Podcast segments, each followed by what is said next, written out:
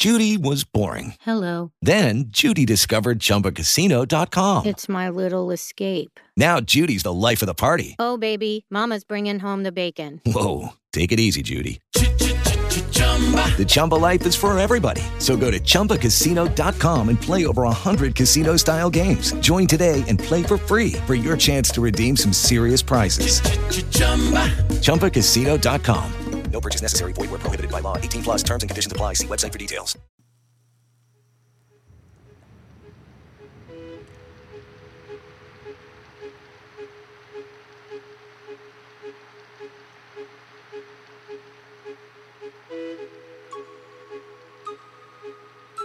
Bienvenidos a Cuentos de la Cuarentena, una producción artesanal de lapayolaradio.com. Hoy les presentamos El árbol de María Luisa Bombal. En todo caso, no creo que nos convenga separarnos, Brígida. Hay que pensarlo mucho. En ella, los impulsos se abatieron tan bruscamente como se habían precipitado. ¿A qué exaltarse inútilmente? Luis la quería con ternura y medida. Si alguna vez llegaba a odiarla, la odiaría con justicia y prudencia. Y eso era la vida. Se acercó a la ventana, apoyó la frente contra el vidrio glacial. Allí estaba el gomero recibiendo serenamente la lluvia que lo golpeaba, tranquila y regular. El cuarto se inmovilizaba en la penumbra, ordenado y silencioso.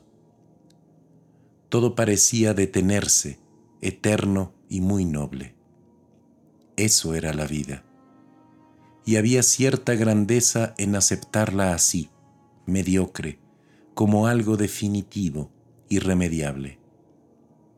Y del fondo de las cosas parecía brotar y subir una melodía de palabras graves y lentas que ella se quedó escuchando.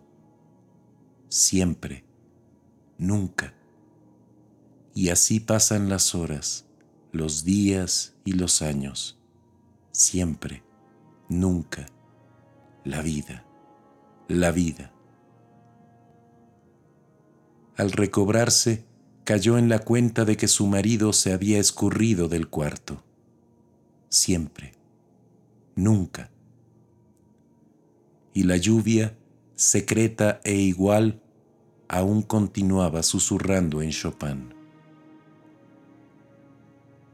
El verano deshojaba su ardiente calendario caían páginas luminosas y enseguecedoras como espadas de oro, y páginas de una humedad malsana como el aliento de los pantanos. Caían páginas de furiosa y breve tormenta, y páginas de viento caluroso, del viento que trae el clavel del aire y lo cuelga del inmenso gomero. Algunos niños solían jugar al escondite entre las enormes raíces convulsas que levantaban las baldosas de la acera, y el árbol se llenaba de risas y de cuchicheos. Entonces ella se asomaba a la ventana y golpeaba las manos. Los niños se dispersaban asustados sin reparar en su sonrisa de niña que a su vez desea participar en el juego solitaria, permanecía largo rato acodada en la ventana, mirando el tiritar del follaje. Siempre corría alguna brisa en aquella calle que se despeñaba directamente hasta el río, y era como hundir la mirada en un agua movediza o en el fuego inquieto de una chimenea. Una podía pasarse así las horas muertas, vacía de todo pensamiento, atontada de bienestar. Apenas el cuarto empezaba a llenarse del humo del crepúsculo, ella encendía la primera lámpara y la primera lámpara resplandecía en los espejos, se multiplicaba como una luciérnaga deseosa de precipitar la noche.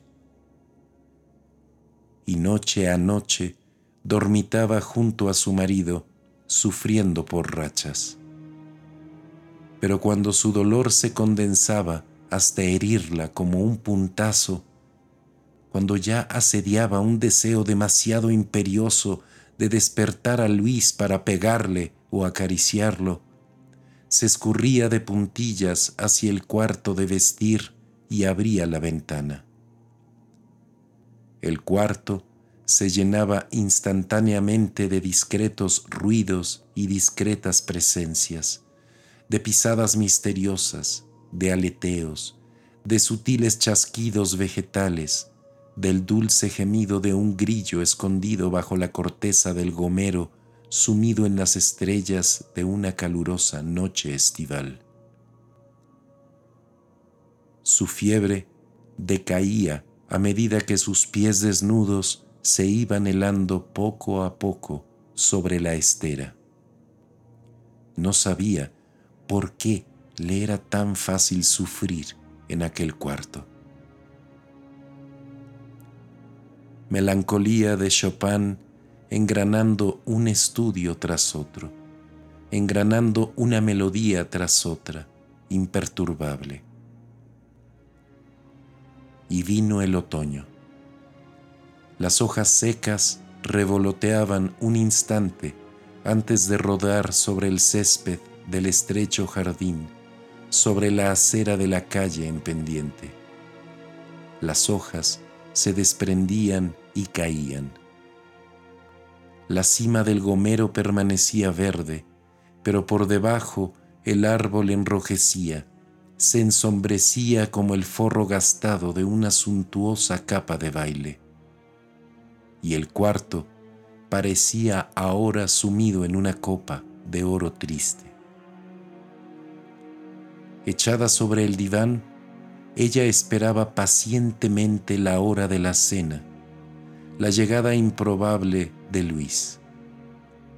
Había vuelto a hablarle, había vuelto a ser su mujer sin entusiasmo y sin ira. Ya no lo quería pero ya no sufría. Por el contrario, se había apoderado de ella una inesperada sensación de plenitud, de placidez. Ya nadie ni nada podría herirla.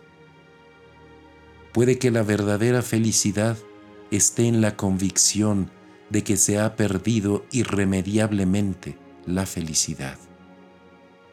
Entonces, empezamos a movernos por la vida sin esperanza ni miedos, capaces de gozar por fin todos los pequeños goces que son los más perdurables.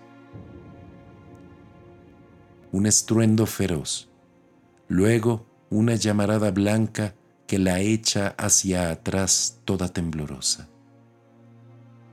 ¿Es el entreacto? No, es el gomero ella lo sabe. Lo habían abatido de un solo hachazo. Ella no pudo oír los trabajos que empezaron muy de mañana. Las raíces levantaban las baldosas de la acera y entonces, naturalmente, la comisión de vecinos, encandilada, se ha llevado las manos a los ojos. Cuando recobra la vista, se incorpora y mira a su alrededor. ¿Qué mira? ¿La sala bruscamente iluminada? ¿La gente que se dispersa? No. Ha quedado aprisionada en las redes de su pasado. No puede salir del cuarto de vestir. De su cuarto de vestir invadido por una luz blanca, aterradora. Era como si hubieran arrancado el techo de cuajo. Una luz cruda entraba por todos lados, se le metía por los poros, la quemaba de frío. Y todo lo veía a la luz de esa fría luz. Luis, su cara arrugada, sus manos que surcan gruesas venas desteñidas y las cretonas de colores chillones. Despavorida, ha corrido hacia la ventana. La ventana abre ahora directamente sobre una calle estrecha, tan estrecha que su cuarto se estrella casi contra la fachada de un rascacielos deslumbrante. En la planta baja, vidrieras y más vidrieras llenas de frascos. En la esquina de la calle, una hilera de automóviles alineados frente a una estación de servicio pintada de rojo. Algunos muchachos, en mangas de camisa, patean una pelota en medio de la calzada. Y toda aquella fealdad había entrado en sus espejos. Dentro de sus espejos había ahora balcones de níquel y trapos colgados y jaulas con canarios. Le habían quitado su intimidad, su secreto. Se encontraba desnuda en medio de la calle, desnuda junto a un marido viejo que le volvía la espalda para dormir, que no le había dado hijos. No comprende cómo hasta entonces no había deseado tener hijos, cómo había llegado a conformarse a la idea de que iba a vivir sin hijos toda su vida. No comprende cómo pudo soportar durante un año esa risa de Luis, esa risa demasiado jovial, esa risa postiza de hombre que se ha adiestrado en la risa porque es necesario reír en determinadas ocasiones. Mentira. Eran mentiras su resignación y su serenidad. Quería amor, sí, amor y viajes y locuras y amor, amor pero Brígida, ¿por qué te vas? ¿Por qué te quedabas? había preguntado Luis. Ahora habría sabido contestarle. El árbol, Luis, el árbol. Han derribado el gomero.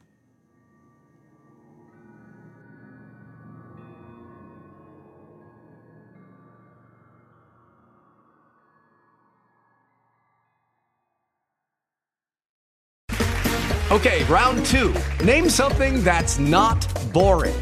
A laundry? Ooh, a book club. Computer solitaire, huh? Ah, oh, sorry, we were looking for Chumba Casino. That's right. ChumbaCasino.com has over 100 casino style games. Join today and play for free for your chance to redeem some serious prizes.